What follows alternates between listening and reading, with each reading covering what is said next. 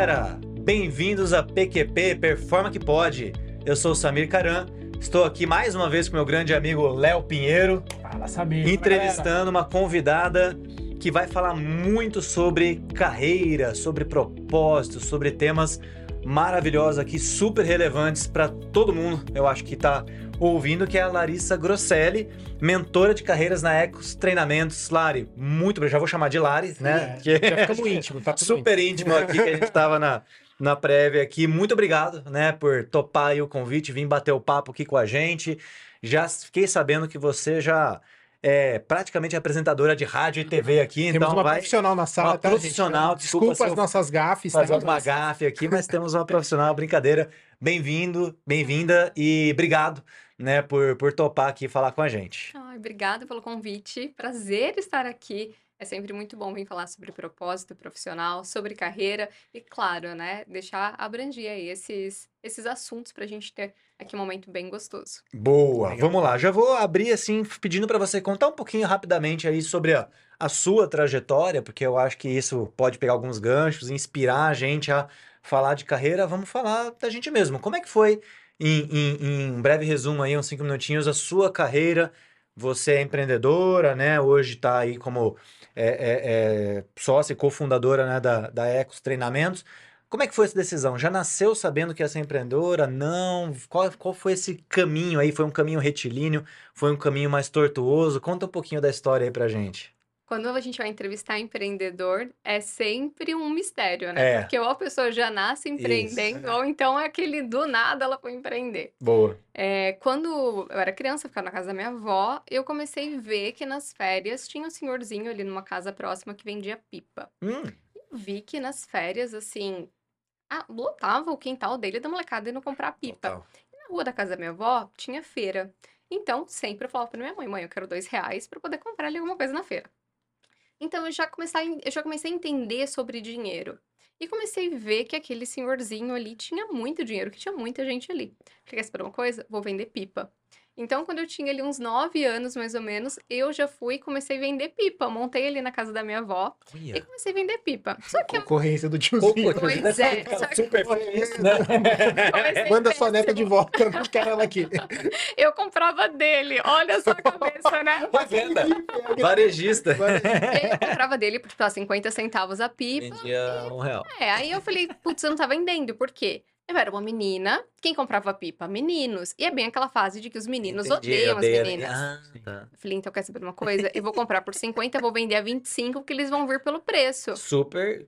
Também não vai deu certo. quebrar, né? Vai ter Aí eu prejuízo. falei pro meu pai, falei, pai, eles não estão vindo e tal. E aí no centro comecei a ver que tinha algumas lojas que davam brinde. Falei, é isso, meu negócio não tá dando certo porque eu não dou brinde. Falei, então eu vou comprar por 25, por 50, vou vender por 25 e vou dar a rabiola. Pagando eu trabalhar, né? É, exato. Mas ali eu comecei. Aprendeu um depois- monte. Muito. O aprendizado não Muito. faltou. Depois disso, montei um brechó de brinquedos, ainda também criança, assim, na, Legal. na frente da casa da minha avó tem um salão, né, que era a locadora. A era da locadora acabou, Sim. então esse salão tava vago ali, eu aproveitei para poder brincar de empreender. Depois, né, como ela tinha locadora, era o clássico do filme americano, limonada. Falei, não, vou fazer limonada para vender. Ah, vou arrasar. Ah. Pensava que limonada era feito o quê? Só do limão. Limão. Claramente não deu certo Isso. também. E aí fui crescendo, a vida chamou para poder legal. ter responsabilidades. E aí eu comecei a estudar um pouco de filosofia na escola, gostei, aí comecei a entender um pouquinho de psicologia. Falei, mãe, vou fazer psicologia. Minha mãe, de jeito nenhum, Larissa, isso aí não dá dinheiro. Nossa família precisa de alguém que vai dar certo na vida. Psicologia não é o caminho para você. Falei, legal, o que eu vou fazer então, né? E aí a gente vai pro clássico, administração. Eu olhei a grade e falei, o quê? Quatro anos? Quatro anos fazendo isso daqui? Mas nem pensar. Peguei um curso de tecnólogo que tinha a mesma grade. Falei, vou aprender. Ah, falei, vou aprender a mesma coisa no tempo menor. Eu já sabia que eu ia aprender no mercado e não Uhum. ali, né, no, no Isso, centro universitário. Ah. E aí fui, fiz esse tecnólogo de três anos ali, deu quase três anos. Uhum. E comecei a seguir o script da vida. E aí o sonho era entrar numa multinacional para poder ganhar bem. E fiz isso. Então, fui estudar, fiz uma pós, entrei numa multinacional, tinha convênio, participação dos lucros. Já estava indo para o mercado em de área? gestão. assim? O que, que você trabalhava? Eu entrei nessa multinacional, que era uma, uma montadora, e passei por todos os departamentos. O gestor Legal. falou assim: Eu quero que você aprenda de tudo, porque você é uma líder. Então, Tipo trainee, assim, de tudo. tipo um É. programa de... Legal. Então eu fui de tudo, assim, desde a garantia, do atendimento, da parte de gestão, de peças, então, tipo, motor de carro. Fui fazer curso de mecânica, fui Legal. entender tudo. E o que aconteceu, né? Veio uma crise em 2015, e aí essa crise afetou muito o mercado automobilístico. E a unidade que eu trabalhava fechou, todo mundo foi mandado embora. Entendi. E agora, o que eu vou fazer? E aí, 12 dias depois que aconteceu, engravidei. Falei, e agora? Oh. E agora mesmo, né? Quem vai contratar uma grávida? Falei, bom, o negócio é eu empreender. Empreender. E aí Então você empreendeu assim. por necessidade. Sim. Legal. E aí foi assim Mas já eu- tinha aptidão, Tinha desejo, aquela desejo Sim. de- veia desde os nove anos ali de, de, de legal. Juntou a necessidade com, com a aptidão. E aí você abriu, ah, já começou com treinamento. Como é que foi essa escolha? É, é, é, o que, que te deu essa, sabe, essa faísca de ir para essa parte realmente de mentoria, de carreiras? Ou começou dando treinamento de outra área? Como é que foi? Eu acho legal quando a gente empreende por necessidade, Aham, porque a gente sempre vai fazer várias coisas antes de fazer o que realmente vai dar certo. perfeito. E o primeiro passo é a gente perguntar para as pessoas: o Boa. que você acha Qual que eu poderia demanda? fazer? Isso, Ah. você tem que entender a demanda do mercado, né? E aí, uma tia minha falou assim: Ah, Larissa, você faz tão bem, né? Esses cheiros pra casa. Eu adorava fazer vela, essas coisas, cuidar da casa ali com cheirinhos. E aí, eu montei um ateliêzinho pra poder fazer esses artesanatos. Não deu certo. O negócio não ia pra frente. Fiquei super frustrada. Falei, putz, o que que eu vou fazer, né? E com estoque, com tudo em casa, tem pérola em casa até hoje. Então, assim, fiquei super frustrada com isso. Não, a gente mede no mundo das startups é por falha, né? Então ela foi pipa, vamos, Isso. vamos acumular. Foi a pipa, a limonada, Bazar, o bazar, brechó, o brechó, e, e aí as velas. vela. Isso. E aí não deu certo também. E aí teve um dia que eu tava muito frustrada, assim, já tava com aquele barrigão. Falei, putz, o que que eu vou fazer, né? Falei, agora eu vou ter que ficar aqui um ano cuidando dessa criança, que não era o meu plano, né? Era muito da ação, do trabalho. Eu não tava preparada pra maternidade. O que que eu vou fazer? E aí, todo domingo, a sobremesa é eu que faço. E aí, meu pai falou, Larissa, monta um negócio de doce, você vai Uhum. arrasar. Vai arrasar. E realmente deu muito certo, assim. Quando eu comecei a falar que eu tava fazendo doce, várias encomendas, mas cada vez que alguém me ligava e fazia uma encomenda, eu chorava.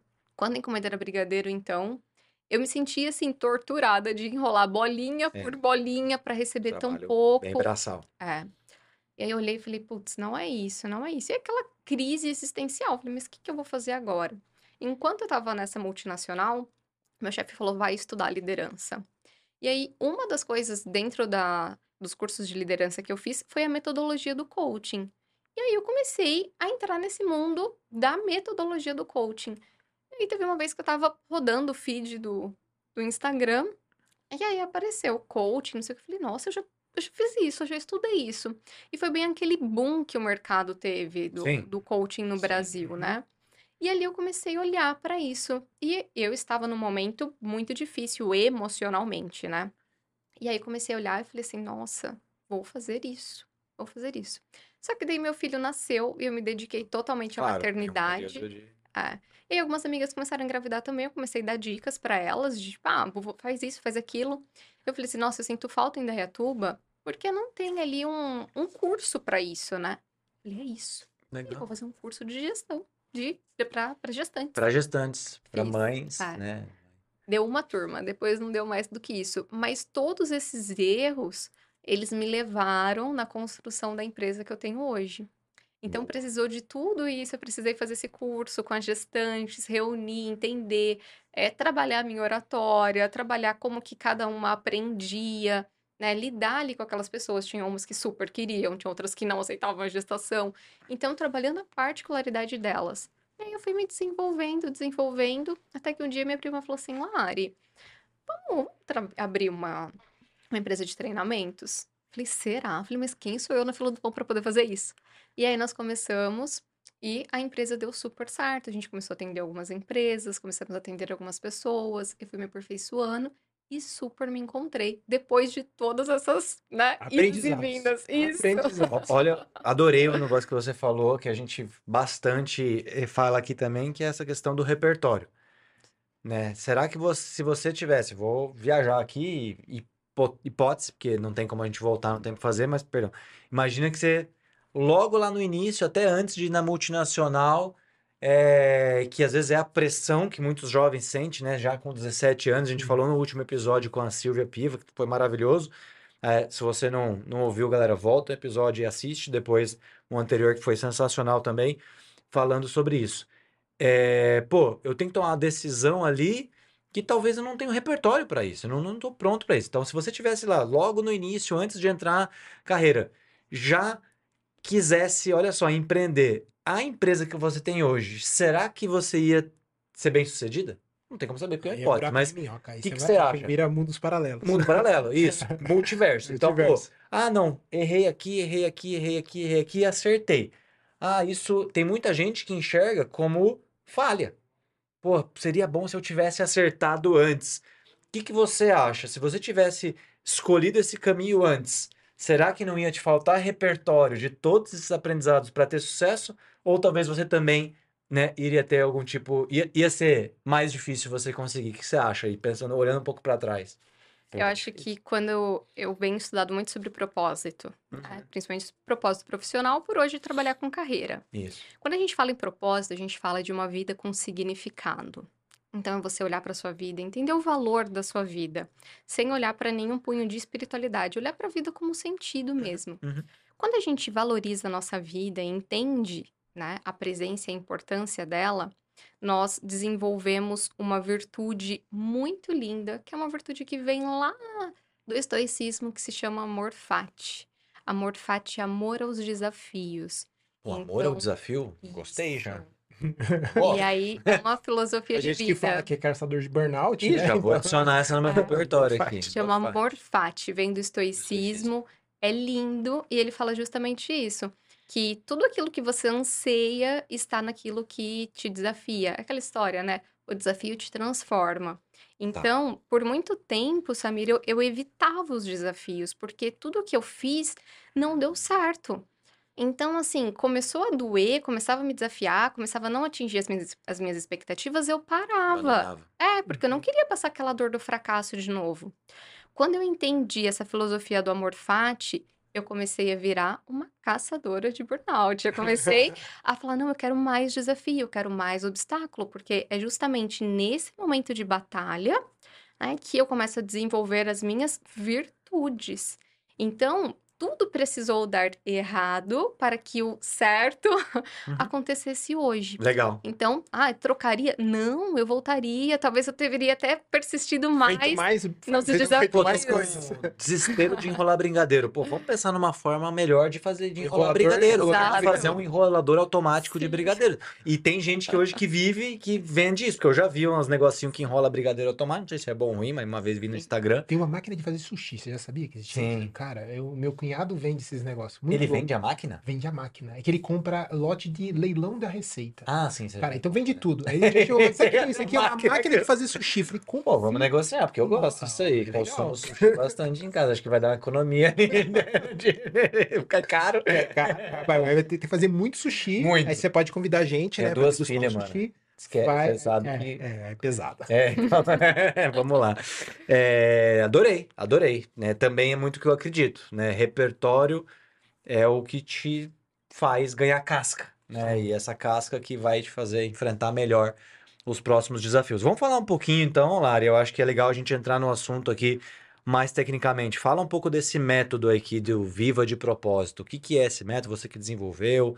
É inspirado nessa questão do Morfate? Como que, que funciona hoje? Alguém que, que tá buscando aí é, entender realmente qual é o seu propósito, como é que isso pode ajudar? Sabe, quando eu comecei a montar essa empresa de treinamento com a minha prima, o que aconteceu? É, a gente passou por alguns desafios no começo, mas depois a empresa deu super certo. Então a gente estava naquele ápice do coaching. A galera ficou alucinada. Uhum, É, nós tivemos os showmans, o que foi uau pra galera, e meu Sim. Deus.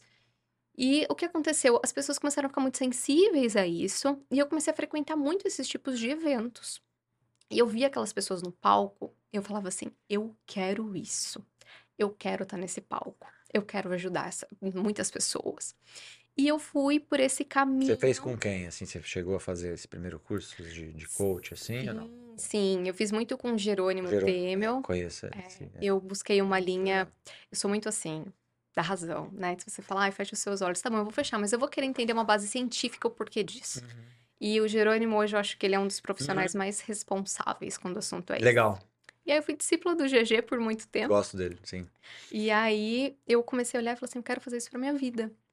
E comecei a trabalhar nessa carreira. E chegou um momento em que eu abri o meu, a minha conta bancária e eu vi um valor gigantesco lá. Falei, meu Deus, eu tô rica, eu tenho muito dinheiro. Porque imagina, de desempregada, dando tudo errado. De, A você de olhar- brigadeiro, né? De venda de brigadeiro. É, e eu olhei assim na minha conta, tipo, tinha mais de 10 mil. Isso, assim, é- na minha realidade era impensável. Falei, gente, uau. Consegui. vi- Venci. Isso, venci. E aí o Instagram tinha uma conta muito relevante, fiz live com o Jerônimo, o Jerônimo sempre me citava. Eu acabei virando uma referência ali. Eu chegava nos eventos, eventos de duas mil pessoas, de sentar na área VIP e um coffee ou outras pessoas pararem e falarem, eu quero tirar uma foto com você. Que E massa. quando você chega nesse nível da vida, você fala assim, nossa, comigo, é mesmo, tenho dinheiro, tenho fama, tô sendo reconhecida. Mas eu olhei e falo, tá faltando alguma coisa. Mas por quê? Tá faltando alguma coisa. Então é como se eu olhasse, tivesse tudo que eu lutei pra ter, mas tivesse um buraco. E aí eu lembro que eu digitei exatamente isso no Google. Falei, vazio existencial, buraco no e apareceu o propósito. Falei, mas que raio de propósito é isso? Comecei a entender, vi uma coisa muito motivacional, né? Eu falei, isso aí não existe, é balela. Mas eu fui atrás e comecei ali a estudar muito e comecei a aplicar em mim. Então, os conceitos que eu vi é como se eles tivessem caído por terra, porque a metodologia do coaching ela é excelente, eu sou apaixonada. Você quer, você tá no A, você quer ir Isso. pro B, você vai Plano de ação, né? É. Tem método científico por trás, né? Eu acho que Sim. foi esse boom aí, né? Minha visão, tá? Não, não, não tô dentro do, do contexto, mas vi isso muito acontecer, a gente acompanhou.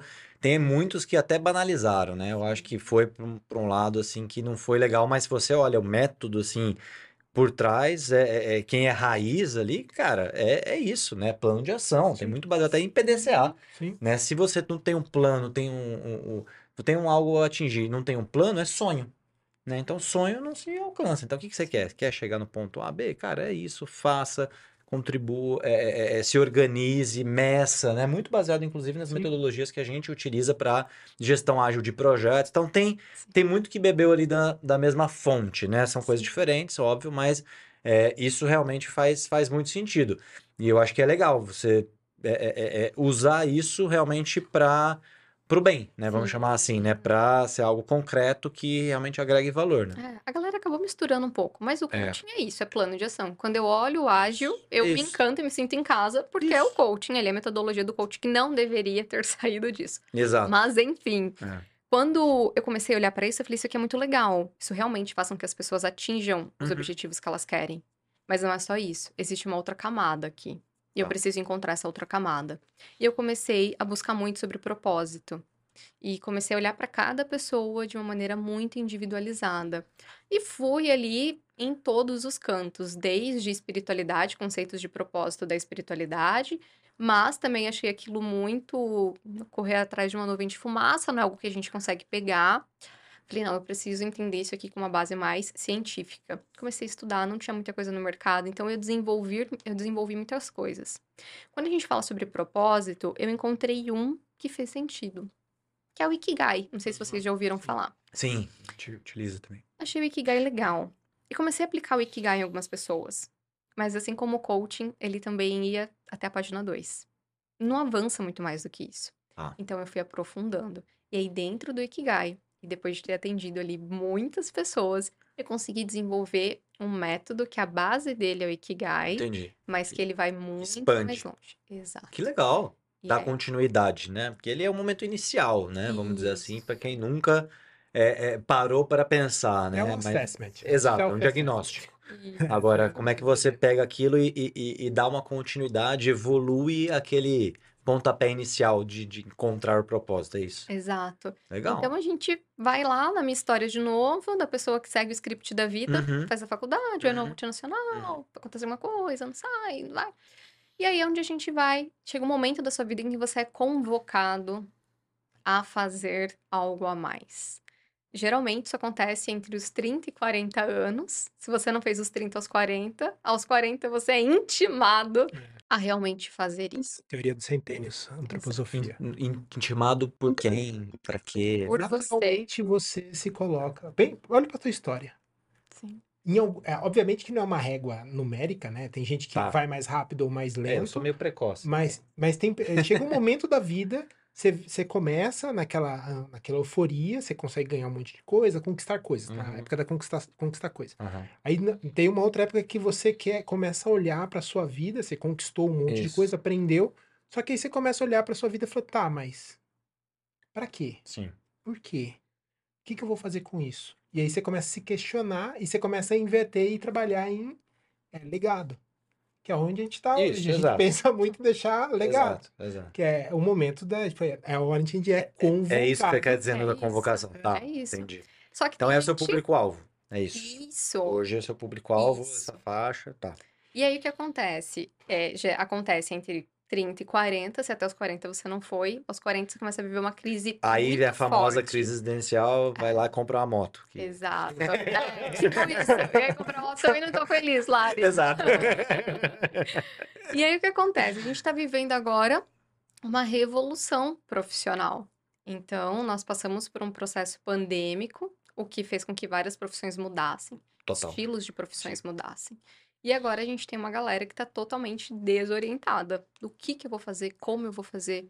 A tecnologia chegou e assustou muita gente. Sim. Nossa, isso aqui tá tirando o meu trabalho, né? O ano passado eu recebi inúmeras pessoas no direct, Lari, agora? Com chat GPT. E agora, e agora, e agora? Eu falei, gente, mas isso aqui já tá há muito tempo. Explodiu, popularizou agora. Isso. Mas já tá há muito tempo. Tem robôs já fazendo cirurgias, né? Meu bisavô foi operado por um robô, 100%, uma cirurgia da próstata. Então, assim, isso já tem um tempo que tá acontecendo. E aí eu tô vendo que esse grande movimento que tá acontecendo faz parte dessa convocação natural nossa, que é você ir viver uma carreira que esteja mais alinhada com o seu propósito profissional. E o que, que é alinhado com isso, Lari? Então, dentro hoje do que eu desenvolvi como método é você fazer aquilo que você ama, e não é, ah, eu faço o que você ama e não precisa trabalhar. Não é isso. Quando a gente fala fazer o que ama, é você trabalhar com seus valores, seus valores pessoais. Hoje a gente vê um turnover gigantesco nas empresas por conta de conflito de valores. Se as Muito. empresas não tiverem a cultura, Médico cultural. a gente vai continuar rodando. E o que acontece? O problema não é só esse. O problema é que a gente está cada vez mais ferido emocionalmente e nós estamos nos tornando pessoas cada vez mais frágeis. Então, se a gente pegar o meu pai, meu pai trabalhou com o que ele tinha que trabalhar. Uhum. Por quê? Porque era isso. Né? Nós Tá gostando, tá gostando, Tem que trabalhar. nem aí. trabalhar, é É, isso exato. aqui. Ai, meu propósito. Parceiro, não tô nem aí. Gosto aqui, Você mano. tem que fazer isso daqui, acabou. A nossa geração. O quê? Pro próximo, precisa de comer? Meu, De comer. meu pai fala, Larissa, não tem essa de propósito, tem proposta. É. Boa. Só que a nossa geração sente Sim. a gente tem essa necessidade de propósito. Então, primeiro é você estar alinhado com seus valores pessoais. O segundo ponto desse método é você fazer aquilo que você é bom. É você trabalhar com seus talentos. Todos nós temos inclinações naturais. Nós começamos aqui nos bastidores conversar um pouquinho, ah, é sobre rádio, sobre TV. Um dos meus talentos naturais é a comunicação, Comunicação, sim. né? Então, é meu, é nato. E eu poderia estar fazendo qualquer outra coisa. Se eu não estivesse exercitando a minha comunicação, eu não ia estar usando um dos meus talentos. Então, esse é um ponto. Terceiro Gravar ponto. podcast é um mega talento aqui que você tá imitando, né? É, voz, um tom de voz, Perfeito. uma tranquilidade. Ah, tranquilidade maravilhosa. E o terceiro ponto é prosperidade é, financeira. Então, quando a gente fala em propósito, a gente tem esse mito de, ai, mas eu já ajudo as pessoas do meu bairro, eu ajudo a igreja, eu já, eu não preciso ganhar nada por isso. Não, quanto mais dinheiro você tem, mais pode pessoas você pode ajudar. ajudar. né? A gente não para de pé, né? Sim, Ah. então a gente não pode ignorar esse ponto. E o quarto pilar é a contribuição. Então, é você fazer das suas feridas emocionais aquilo que vai ser bom para o mundo. Então, olhando de uma maneira bem ampla, tanto Léo quanto Samir deve ter alguma ferida emocional ali de, poxa, conhecimento. Em algum momento da minha vida, eu queria ter tido acesso ao conhecimento, eu não tive. Então, isso doeu, isso foi difícil. Eu tive que, sei lá, procurar muitos livros. Você falou que meu pai, meu pai falou, fui buscar a Barça, eu fui buscar tantas coisas. Então, é uma ferida, isso dói. A partir do momento que isso dói, eu resolvi isso, poxa, isso é uma necessidade das outras pessoas, é uma necessidade do mundo? Sim, então deu match. Então, é você contribuir com o mundo com aquilo que já foi ali algo de dor pra você. Por isso a gente não pode fugir dos Boa. desafios. Eu tava ouvindo outro dia um podcast e aí o cara falou o seguinte, realmente questão de desafio de carreira também, né? De escolher que a gente é, cara, com 17 anos, 18 anos, é colocado contra a parede ali, final do ensino médio. E aí? O que que você vai ser? O que que você quer fazer? Cara, isso é super injusto, né? A gente já discutiu, inclusive, né, no último bate-papo também. É, E aí ele trouxe essa questão que é um negócio, fiquei refletindo assim, meio do passado, nesse sentido de, não, não, você tem que escolher o que você gosta de fazer. Só que aí muito jovem interpreta isso de uma forma videogame. diferente. Isso, eu gosto de jogar de videogame, Vou fazer então... videogame. Peraí, né? Ser Não, jogador jogar de de futebol, então vou ser jogador de futebol. Então, esse negócio, é, é, ele estava comentando justamente o quão perigoso é esse olhar tão de um viés só, né? Tem que olhar isso de uma forma um pouco mais holística, né? Não é só o que você gosta de fazer. Ah, tem um hobby, eu gosto de hobby, pô, então vou fazer essa carreira. É, tem outras coisas ali, né? Tem aquela velha máxima, faça o que você ama e você vai deixar de amar, né? Tipo, já viu isso? Trabalhe com, trabalhe com o que você ama e você vai rapidinho vai deixar de amar aquilo, né? Brincadeiras à parte, né? Porque hoje eu, eu amo o que eu faço, mas eu acho que vai além, né, de simplesmente pegar um que é um hobby, um que é algo divertido, que eu gosto de jogar videogame. Não necessariamente você vai gostar de fabricar videogames. Você gosta de jogar, Sim. né? Tem, tem, ah, eu gosto de ficar na internet hoje no celular, então eu vou é, aí, o ser youtuber. Cara, dá muito TikTok, trabalho. né, que a pessoa- Dá muito Agora é trabalho, YouTube, né? é Trabalhar com TikTok. influencer, é, exato, digital influencer. Cara, não é só, sabe, você ficar fazendo scrolling ali. Então, eu acho que são. Ele tava falando justamente sobre essa questão de como a galera interpreta, né? É, é- é- é pegar algo que é um hobby e transformar aquilo em propósito, né? Uhum. Faz sentido isso pra você? O que que você acha sobre isso? Isso é um ponto muito delicado, porque quando eu falo sobre propósito, as pessoas fazem, ai, fofo. Eu falo, gente, pelo amor de Deus, viver do seu propósito é a pior coisa que você vai fazer da sua vida. Por quê? Né? Porque é um trabalho. Uhum. Trabalho exige é, força, Isso. exige desafios, é batalha. Isso. E é nessas batalhas que você vai desenvolver as suas virtudes. Então, muito se engana quando a gente fala que viver de propósito é fácil. Viver de propósito é a decisão mais desafiadora que você vai tomar dentro da sua carreira. Por quê? Porque você vai ficar diante de batalhas diárias para que você se torne uma pessoa cada vez melhor. E isso é uma das coisas mais desafiadoras que a gente vai fazer na vida. Boa. Então, assim, é, é extremamente desafiador quando a gente toca nesse assunto, porque a galera pensa que quando eu falo pro meu filho, né, assim, meu filho me vê trabalhando muito com as câmeras, ele fala: "A mamãe é youtuber". Eu, Uau, tipo, que trabalho legal. Eu falo: "Vê, não é legal. Eu fa... eu amo muito o que eu faço. Eu tenho, se eu morrer hoje, eu morro em paz". Esse é um do né, uma das coisas que a gente fala no propósito. No GNT, o pessoal perguntou, Lari, mas por que propósito? Falo, por que, que eu preciso ter um propósito? Cara, pra você morrer em paz. Hoje, a maior coisa Uau. que você pode ter na vida Deixei um é legado. você morrer em paz. É, Você não ocupou a terra à toa. Você deixou- Exato. Deixou, uma marca. Enquanto eu estava desenvolvendo o meu método, eu fiz muitas pesquisas de campo com pacientes oncológicos em estágio terminal, nos maiores hospitais de São Paulo, Tá, desde os grandes do SUS até grandes privados. tá. E a pior coisa do mundo é você estar No fadigando, estágio terminal e.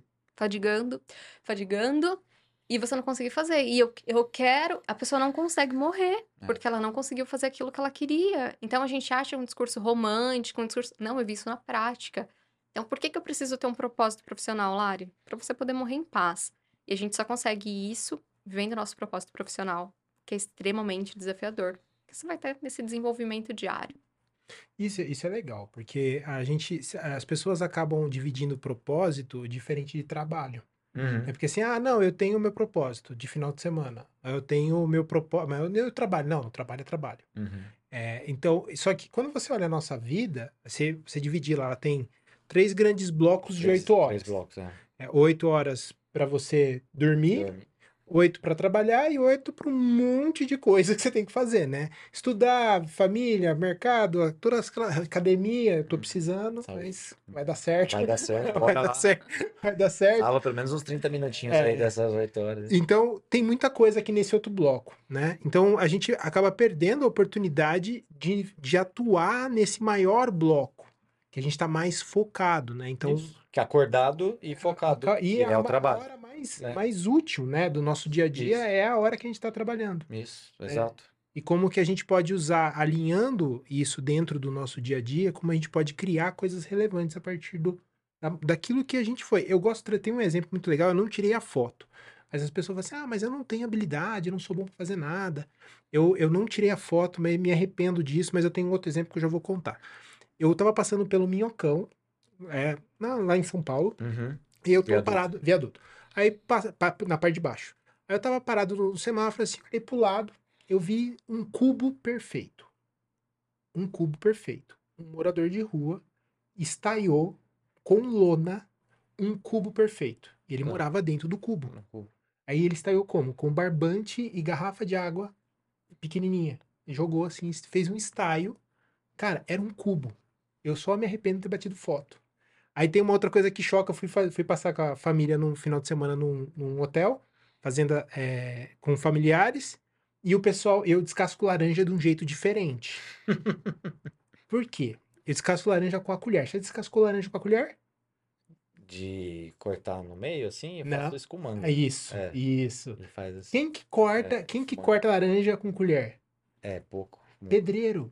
Ah, Porque na marmita só leva a colher. entendi.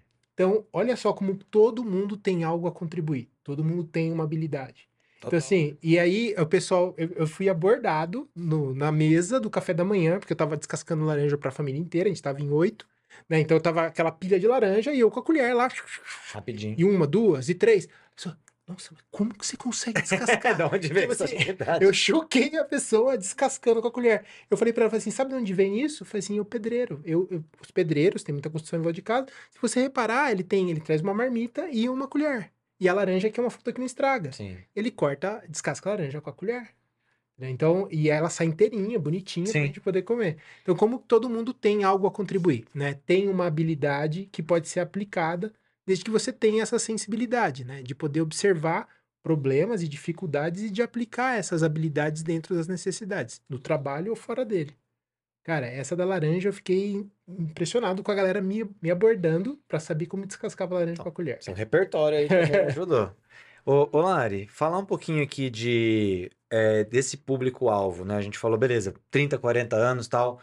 Hoje, e aí queria evoluir para ecos, né? De verdade, assim, é, além de é, carreira, você tem treinamentos também abertos para empresa, você tem alguma coisa B2B? Fala um pouco da, da empresa também, por favor. Sim, então hoje nós criamos a Ecos, e a Ecos, o significado dela é, sabe quando a gente joga uma pedrinha assim no lago, naquela água que tá bem paradinha, Uhum. né? Então a gente Criar acredita, ondas, assim. isso, a gente acredita nesse ecoar. Ah, de. Então, Legal. se, por exemplo, você vem fazer uma mentoria comigo, quando você volta para a empresa que você trabalha, você é aquela pedrinha. O que você aprendeu comigo, você consegue transbordar ali naquela empresa também. Legal. E foi exatamente isso que aconteceu.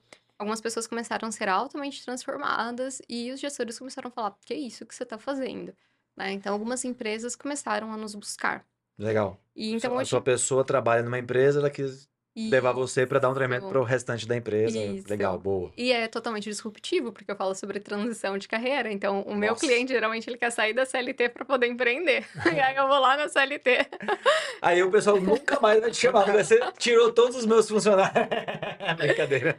Pois é, mas a gente tem hoje, é, olhando, né, para essa parte muito individual das pessoas, nós desenvolvemos um Mas programa. por que não intraempreender, né? Sim, é o que eu acredito muito. Acredito que 2025 vem aí e a gente está passando por uma reforma muito grande. Acredito que vem aí 2025. A previsão aqui seja aí 80%, talvez até um pouco mais, de empreendedores, né? Segundo como os que, estudos. como que é? Fala um pouquinho aí de futuro. O que, que vocês estão prevendo? Com base em quê? O que... 2019, né, dentro dos congressos de carreira, já se falava que 2025 não haveria mais contratos CLT, por conta de várias reformas, né? é, políticas, né? Então, ahn, a gente olhou para isso e falou: ai, que bonito, mas isso não vai acontecer. Certo. Mas essa previsão foi muito assertiva, porque nós tivemos uma pandemia, Uhum. e com a pandemia Sim, hoje. explodiu o número de MEIs, né? De Sim, empreendedores individuais. sim. E agora a Mas ainda tem previsão. muita gente em empresa. Ainda CLT é a maior força de trabalho do Brasil, não? Sim, mas as previsões e até mesmo fora do país. Ela Sim. diz que agora nós vamos começar a caminhar, porque o que, que a gente faz agora, né? A CLT, ela é um contrato de especialista. Uhum. Então, a gente contrata com base Uhum. na sua especialidade. Uhum. Ah, o mercado ele vai caminhar agora para o generalista. Uhum. Então, ó, as atividades, a tecnologia que está chegando agora, ela não vai conseguir mais adequar ah, um profissional especialista. A gente vai precisar agora de profissionais generalistas. Então, logo, ah, esse, a CLT ela vai passar por várias transformações. Eu acredito que até 2025 ah, ah, seja muito pouco, porque o custo vai ser muito grande por um especialista, sendo que generalista a gente vai trabalhar com ele por hora. Sim. Então vai ser natural, 2025, você trabalhar em duas, três empresas. A Caramba. gente já tá caminhando para isso, se a gente sair um pouco da nossa bolha, a Sim. gente já vai ver. Já acontece, Sim. nem sair. Dentro da performance, Sim. a gente tem N casos de pessoas que. Eu tava ouvindo faz um tempo, foi ano passado, eu acho, um, um papo bem nesse sentido, realmente, de você ter cada vez mais. Era mais um papo sobre gerações, né? Falando de geração, lá a famosa, né, pô, geração lá, Baby Boom, o cara tinha carreira a vida inteira, a geração X era chegar mais rápido possível no topo, e agora a geração Z e tal tava falando muito sobre viver o momento, né? Tipo assim, não sei se você acompanha ou, ou concorda com isso, mas era justamente esse ponto. Tipo assim, plano de carreira, transição, querer, a pessoa querer entrar numa empresa e ascender e tal, já não é um negócio que chama tanto atenção. A pessoa ela tá querendo muito mais curtir o momento e não, vou fazer o que agora eu tô com vontade e talvez em vários lugares diferentes e, pô, tá tendo trabalho na Europa? Ah, vou trabalhar parte na Europa de manhã, aqui à tarde, fuso horário, que isso realmente foi um dos papos mais falando de tendências mesmo, né, de futurismo. Só, só não tinha essa data que isso estava tão próximo. Para mim, isso é algo realmente como uma, uma tendência, talvez jogando, como você falou, um pouco mais para frente, mas que tem a ver até com uma questão dessa questão de conflito de gerações. De que agora talvez o que atraia não é você prometer estabilidade. Isso talvez não atraia mais muita gente como atraía, né, é- é décadas atrás. Agora o que atrai é você poder ao mesmo tempo trabalhar e fazer o que você gosta e curtir e ter ali o seu equilíbrio e poder, sei lá, no meio do dia, sei lá, faz sua academia e volta. Então, essa questão da flexibilidade, é, é isso que você. É isso, se a gente for olhar o número de inscrições em faculdades de três anos para Uhum. cá, a gente ver que caiu absurdamente. Então, se a gente olha ali até antes de, até 2020, nós tínhamos um número nesse gráfico. Já, já, já tinha crescendo, né? Porque a gente estudava para poder fazer uma faculdade. Isso.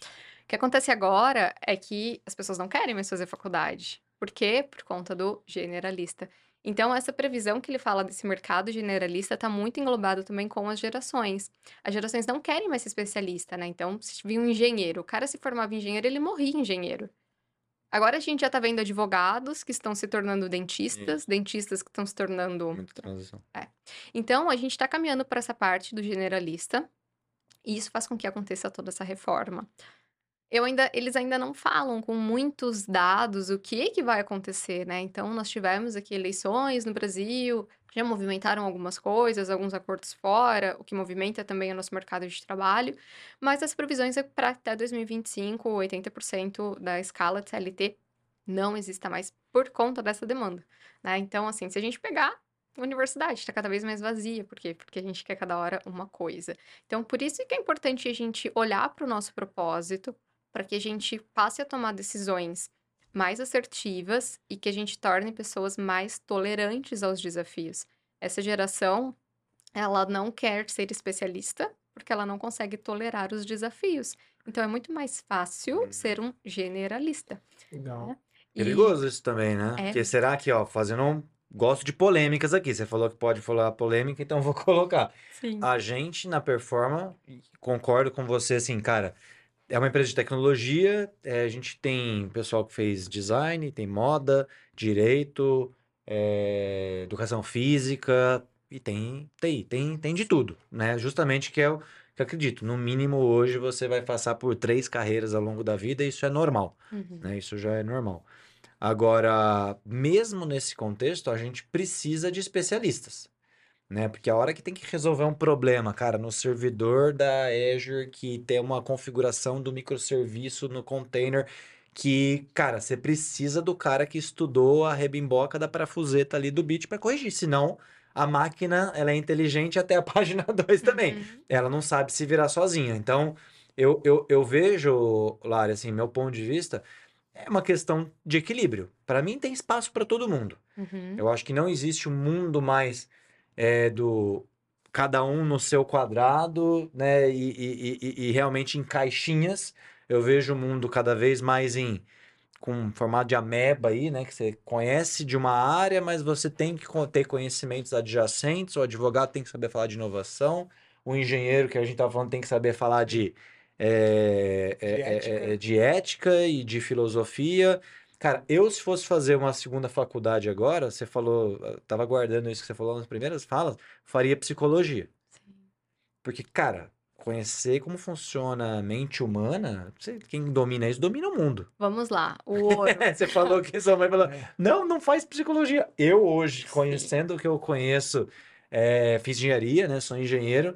Cara, vejo que é um conhecimento, conversando com psicólogos e, e- e, cara, que te ajuda ali na, na- em qualquer coisa, em Sim. qualquer profissão. É uma das, eu acho, se não me engano, numa pesquisa das, da Fortune lá, é, é o terceiro maior é, número de cargos de CEOs, né? Que vinha engenheiro disparado, é, se não me engano, administração e psicologia, né? Sim. Porque ali você está gerenciando pessoas, né? Sim. E saber lidar com pessoas e você não precisa ser um especialista. Beleza, então meu ponto é um equilíbrio. Você vai precisar ter gente que lida com gente, e aí o generalismo ele é muito bom, Uhum. justamente quando a gente está falando de liderança, quando a gente está falando, né, de poder conectar e fazer as conexões. Isso eu acho que realmente ainda está em falta. Então, pensando em equilíbrio, acho que a balança hoje ainda pesa mais dos especialistas e a demanda, realmente concordo, é maior por pessoas que sejam generalistas para poder conectar as peças de quebra-cabeça e gerar soluções para o mundo. Sim. Mas eu não acho que a gente vai poder ainda, então, curto prazo, deixar de ter o especialista que vai construir cada uma das peças. Aham. Ó, acompanha comigo. acha? Vamos lá. A gente tá falando que 2025 vai ser invadido pela era dos generalistas. Isso. Quem são os generalistas? 30 menos. 40 menos. Uhum. Uhum. É a, a, a era do generalista. Quem vai dominar essa galera? Os especialistas. Essa turma de generalista, essa geração que tá vindo agora, se a gente conseguir, atenção, pais e mães, Uhum. se a gente conseguir criar nos nossos filhos uma mentalidade forte para que eles consigam suportar os desafios, nós vamos conseguir treinar a mente deles para que eles se tornem especialistas. De 2025 para frente, o especialista ele vai ganhar muito mais do que o generalista. O generalista ele tem a falsa ilusão de que ele ganha mais porque ele tem vários Uhum. contratos, Uhum. vários trabalhos. Ah, o especialista ele vai trabalhar menos, mas a hora que ele trabalhar vai ser para poder acertar aquilo que ninguém acertou. Legal. Só que vai ser minoria, vai ser a mosca branca do Entendi. olho azul, Entendi. porque essa galera não tolera. Pra gente, se você pegar o seu professor de engenharia, o cara tolerou pra caramba. o, exato. cara, o cara levava tapa na Sofreu cara. é. É. Hoje, se você não. de- Do tom que você falar bom dia pra pessoa, você já pode tomar um processo. A galera não tá tolerando. Né? Então, Entendi. vai acontecer exatamente esse movimento. Começa ali pelas previsões de 2025. Interessante. Conecta pra gente é, propósito e resiliência. Tipo Hum. assim, então a gente tá falando assim, essas pessoas vão precisar ter resiliência. Exato. E a gente tá vendo uma geração que não tem essa resiliência, né? Tem essa dificuldade, ah, não tá legal, troca, não quero mais, vou para outro lugar. E fica mudando. A gente vê que em algum, obviamente, né, que em algum momento sim, é possível trocar e faz todo sentido, mas em muitos momentos eles vão precisar dar al- correr mais uma milha. Correr um né? pouquinho mais, É mais esperar uma um milha. pouquinho amadurecer É para mais um pouquinho, né? coletar Então, feedback de como, fato daquele como que a gente consegue conectar essas duas coisas, né? Boa, Léo. de exercer resiliência, ajudar as pessoas e até nós, como um time, né, tendo times e pessoas, como que a gente incentiva as pessoas para ter essa conexão e desenvolver resiliência para que eles possam avançar mais essa milha, Uhum. com- usando o propósito como base. Legal. Uma milha extra É. Para quem tem filho, comece isso do 0 ao 7 e você vai ter ali bons filhos, né? Então, trabalhar ali ah, os desafios no seu filho do 0 ao 7 é fundamental. Para crianças, né, adultos hoje muito persistentes, resilientes, com certeza foram crianças que tiveram uma educação do 0 ao 7, onde eles tiveram que permanecer na dor, né? Então coloca teu filho pra levar ali Conforto. isso, uma luta, acho que o futebol. Cortella que falou uma, uma desconforto. palestra, uma questão, bom, pai serve para frustrar. O Ah, objetivo dos pais é frustrar os filhos. exato. Aí minha, Que é- isso pra minha é- esposa, ela fica louca comigo. Não, como realidade. assim? Tá? É, porque assim, cara, ficar só passando a mão na cabeça, você tá criando. Generalistas. Exato. Não, mas tá criando, entendeu? Alguém que na primeira frustração, não é melhor ele já começar, a, ele ou ela se começar a fru- se frustrar aqui dentro. Ah, mas eu queria. Não vai ter. Assim, Não, mas meu amigo tem. E? E Ah, eu Você é quero igual ter celular com sete anos, vejo crianças com celular. Não, filho, isso aqui é depois dos 12, olha lá. Exato. E é uma frustração. Cara, começa desde agora, né? Exato. Exatamente. Já começa a gerar essa, essa resiliência. sim. É, eu 100% de acordo. Hilário, o que, que a gente faz com esses adultos que estão aqui fazendo birra e não têm resiliência? O que acontece? Todo mundo tem um propósito. Todo mundo tem. Ninguém vem pra cá sem ter um propósito. Mas nem todo mundo quer pagar o preço. Porque lembra, Uhum. dói. é Uhum. que nem a roupinha de roupa suja que tá em cima do tanquinho. Dói. Pra tirar. pra tirar dó. Dói, dói. Ah, essa foi boa, vai. Boa, foi boa. ó. Demorou um pouco, mas representou ó, aqui, representou. representei, o Leozão. tem um tanquinho, mas tem roupa suja em cima. Essa é o desculpa, gente. O Léo não tá aqui, tem que fazer o papel. Então, quando a gente tem essas pessoas na nossa equipe, a gente precisa desenvolver nelas senso de propósito. E a gente precisa ter maturidade para poder entender isso. Algumas super vão topar, outras não. E essas que não, é não. E aí cabe a você. Fala, eu quero ter pessoas que não tenham propósito dentro do meu time. Se você estiver disposto a tolerar, beleza. Se você não estiver disposto, procura ali aquela pessoa que realmente vai estar alinhada. O que, que a gente faz na, Ne- na Ecos hoje? A gente faz um mapeamento de time. Então, isso começa desde a contratação. Então, na contratação, eu já ajudo a RH a olhar para aquela pessoa os quatro pilares. Calma aí, essa atividade que ele vai fazer é o que ele ama? É o que ele é bom? Ele vai receber o quanto ele espera por isso? Ele sente que ele vai estar ajudando alguém? Eu tenho um cliente uma vez que ele, ele recebeu uma proposta para trabalhar numa empresa de cigarro. Ele falou, Lari, eu não vou fazer isso. Entende? Então, assim, a gente precisa olhar para esses quatro pilares para poder fazer essa contratação. A gente passando por isso, a gente já tem um ótimo match de que aquela pessoa está alinhada com o propósito, ou seja, ela vai conseguir tolerar maiores desafios. Se ela não estiver alinhada com esses quatro pontos, o que acontece é que ela não vai conseguir ter resiliência para poder ficar ali. A gente consegue, assim, mascarar um pouquinho, fazer um motivacional, fazer uma coisinha, mas Dá um energiza... uma energinha, uma energizadinha, mas é pouco tempo. não é Não é sustentável. É. Então você tem produto para as empresas também. Isso achei meio era, era algo que eu ia te perguntar aqui, né, dentro, pô, legal, porque para para a pessoa física, para o colaborador, beleza, carreira, se encontrar, mas também não é importante a gente educar os gestores, o RH, de como que eles podem também ajudar a fazer esse momento. Então você tem produtos Sim. e treinamentos para esse público também, Meu método corporativo. tem muita ciência, né? Então hoje ele está sendo. A gente está quase recebendo um selo já internacional dessa metodologia. Opa. E quando eu desenvolvi isso, a gente pensou até nas necessidades. Então a gente é muito. Os nossos valores pessoais é o que nos dá vida. Então, se, por exemplo, você tem um valor de honestidade, e eu falo assim, nossa, eu tava com meu celular aqui na mesa. Cadê meu celular? E eu olho pra Olha. você, eu, eu posso ferir um valor que ele fala, não, mas eu não peguei. Eu falei, não, mas você tá com cara de quem pegou. Não, mas eu não peguei. por-" Não, você pegou. O fato de você fazer essa provocação pode ferir um valor em você. E aí, os valores é como se fossem barrinhas de videogame. Você alimenta seus valores. Você fala, uau, você é um cara muito honesto. Olha, eu vou te dar um cargo muito, assim, especial aqui pela sua honestidade. Tô alimentando o seu valor. Aí é como se fosse videogame. Você ganha vida extra, você fica feliz. Mas se por um jeito ou outro eu posso ferir um valor seu, é igual videogame, você perde a vida. É aquela pessoa que chega atrasada no trabalho porque ela não quer estar lá. É, fora quando não começa a chegar no corpo físico dela, né? De realmente ficar Sim, doente, tudo. externalizar. É. Então, nós somos movidos pelos nossos valores. O gestor, ele precisa saber os valores do time dele. Se ele não souber os valores do time dele, esse cara tá condenado a um fracasso gigantesco, porque se ele começa a ferir muito o valor de um funcionário, o que acontece é que esse cara não vai performar o quanto ele poderia performar. O segundo passo é a gente reconhecer os talentos. Então você tem que saber quais são os talentos daquela pessoa. Se aquela pessoa tem um perfil analítico, você não pode colocar ela no comercial. Não pode. Sim. O gestor precisa saber disso. tá? E receber por isso. A gente é movido por dinheiro. O dinheiro é uma necessidade nossa, né? Uma outra E o dinheiro necessidade. acaba sendo um medidor de resultado, né?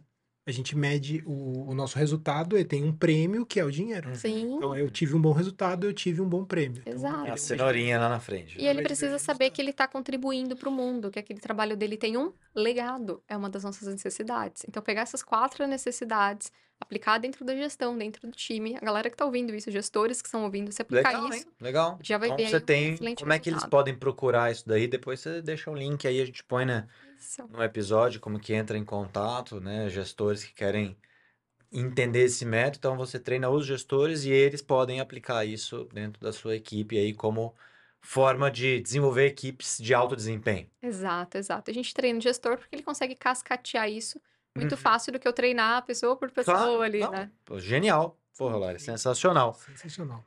Estamos caminhando aqui para a reta final aqui do papo. Você vê que o negócio passou super rápido, Lari.